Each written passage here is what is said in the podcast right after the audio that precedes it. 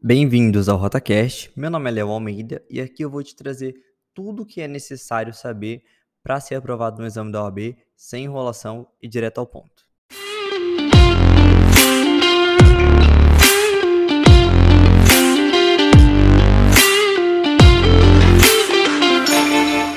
Via de regra, você não sai preparado da faculdade para advogar e nem para passar na prova da OAB.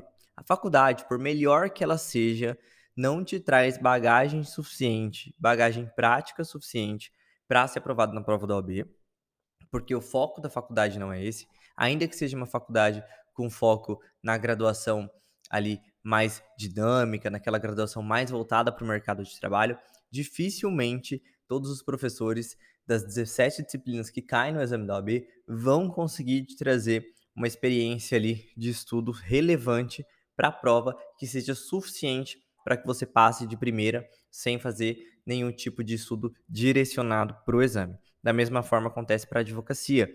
Você não sai preparado para advogar. Você não aprende a peticionar, você não aprende a lidar com o cliente, você não aprende a gerir um escritório. A advocacia é muito mais do que escrever uma tese dentro de uma peça. Então, é importante que você saiba já fazer esse estudo dinâmico, é importante que você saiba se virar sozinho, é importante que você saiba encaixar ali dentro do seu tempo de trabalho, dentro do seu tempo com família, momento de estudo para que você se desenvolva na profissão. E isso já começa desde o estudo para. Mas eu sei que é difícil, não é fácil esse momento, é um momento em que a gente se sente perdido, isso é normal, isso é natural, todo mundo se sente assim, eu me senti assim, e é um momento complicado na nossa vida.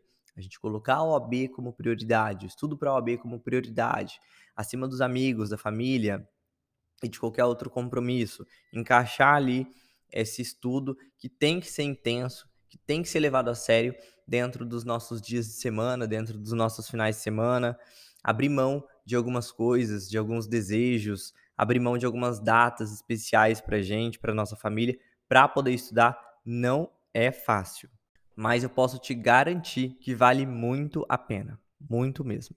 E aí você vai ficar ainda muito perdido para escolher o seu método de estudo, você vai ficar perdido com relação ao tempo, como encaixar tudo dentro do seu tempo da semana, vai ficar perdido também com relação a se situar o que é mais importante ser estudado, porque às vezes na faculdade a gente aprende a estudar por doutrina, aprende a estudar por alguma, algum outro meio, e na faculdade nós temos ali naturalmente aulas, então nós temos ali aquele estudo passivo e não aquele estudo ativo de fazer questão. Por mais que as provas da faculdade sejam por questões, nós temos a maioria do tempo na graduação de estudo passivo. E aí, quando a gente vai para o OB e vai para a advocacia, a gente acaba se perdendo um pouco, ficando um pouco deslocado dentro desse meio. Então, já é importante que você comece desde já a sua preparação com o estudo ativo, por meio, principalmente, de questões comentadas. Mas uma coisa muito importante aqui, eu quero trazer para você, que é você é capaz e o seu conhecimento adquirido durante a faculdade, durante a graduação,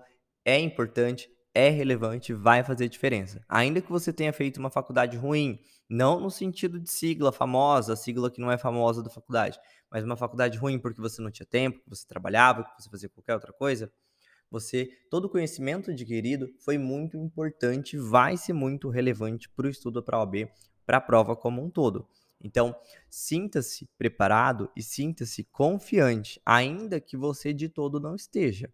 Então, coloque isso em mente, confie no seu potencial, confie onde você chegou até agora e coloque-se dentro da realidade. Faça uma prova de nivelamento. Nos outros episódios eu já falei sobre isso, sobre pegar uma prova antiga e se nivelar, ver quais os seus pontos de falha, quais as disciplinas que você tem mais dificuldade, quais as disciplinas que você tem menos dificuldade. Mas, acima de tudo, saber qual que é o momento que você está no seu estudo e dar o valor para onde você chegou até agora. Confiar em si, confiar no seu potencial para que você consiga desenvolver um estudo a partir dali que seja efetivo, com menos chance de desistência e com mais gás, com mais garra, com mais força de vontade para que você consiga chegar no seu objetivo final, que é a aprovação tanto na primeira quanto na segunda fase da prova.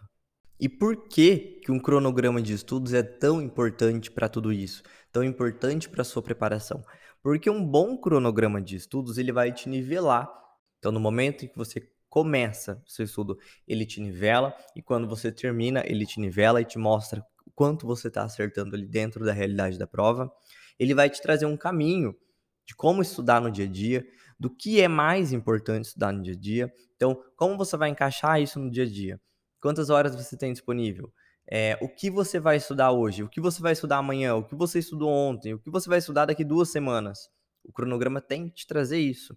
Porque se você não sabe, é a primeira vez que você está fazendo a prova, você não sabe ali se organizar. Ou ainda que se você tenha já prestado a prova duas, três, quatro vezes, mas se você ainda não passou, significa que você não estudou com foco direcionado para onde deveria ter estudado. Então é muito importante que você escolha o método, escolha o cronograma de acordo com o que ele vai te trazer, que é o que você precisa. Então é muito importante que o cronograma traga para você não só o tanto de tempo que você vai ter que se dedicar para aquilo, mas também o que você vai estudar em cada dia, os exatos passos que você vai ter que tomar no rumo à sua aprovação, que seja um rumo pensado, um rumo efetivo, um rumo que tenha ali uma construção lógica para a sua aprovação, e não um estudo por videoaulas longas, de 4, 5 horas, que você vai aprender tudo, né? O conteúdo é muito rico, de fato, mas que a retenção é muito pequena, porque você não está prestando total atenção, você não está participando do processo de aprendizado,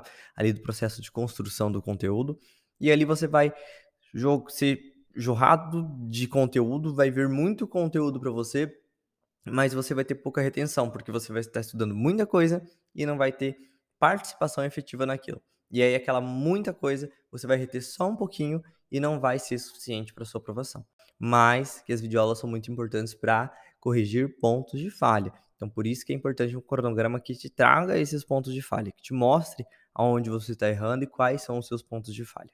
E é por isso que eu te falo que você precisa de um cronograma de estudos. Mais um cronograma de estudos eficiente, que vai te trazer ali por meio de um estudo ativo, principalmente por questões comentadas, vai te trazer tanto a prática da prova, o que a banca quer que você saiba, mas também vai te trazer ali a teoria necessária para você entender aquele conteúdo mas a teoria necessária e suficiente, não supérfluo. Não vai te trazer muita coisa a ponto de você não conseguir reter todo o conteúdo.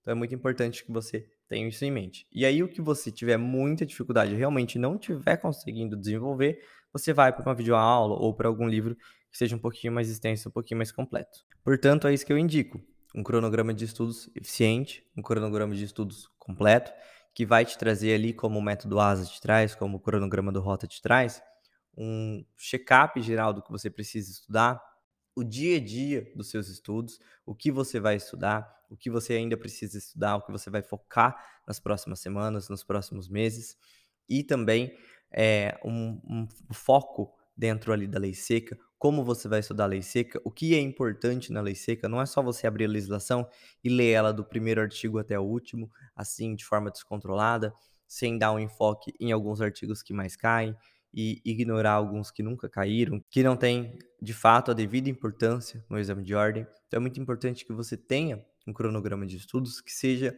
pensado de forma lógica e pensado de acordo com o que efetivamente cai na prova da OAB. E não um cronograma de estudos ou videoaulas que vai ali te jogar muito conteúdo a ponto de você estudar muito, gastar muito tempo da sua vida estudando, mas não conseguir reter um conteúdo suficiente e não conseguir de fato aumentar os seus acertos, porque é isso que importa. No final das contas, o que importa é você aumentar os seus acertos para ser aprovado na primeira fase do exame de ordem. Então é por isso que eu te digo, você precisa de um cronograma de estudos para OAB, um cronograma de estudos pensado para você e pensado em melhorar, em aumentar os seus acertos, melhorar os seus pontos de falha e aumentar os seus acertos, certo? Tchau, tchau, até mais.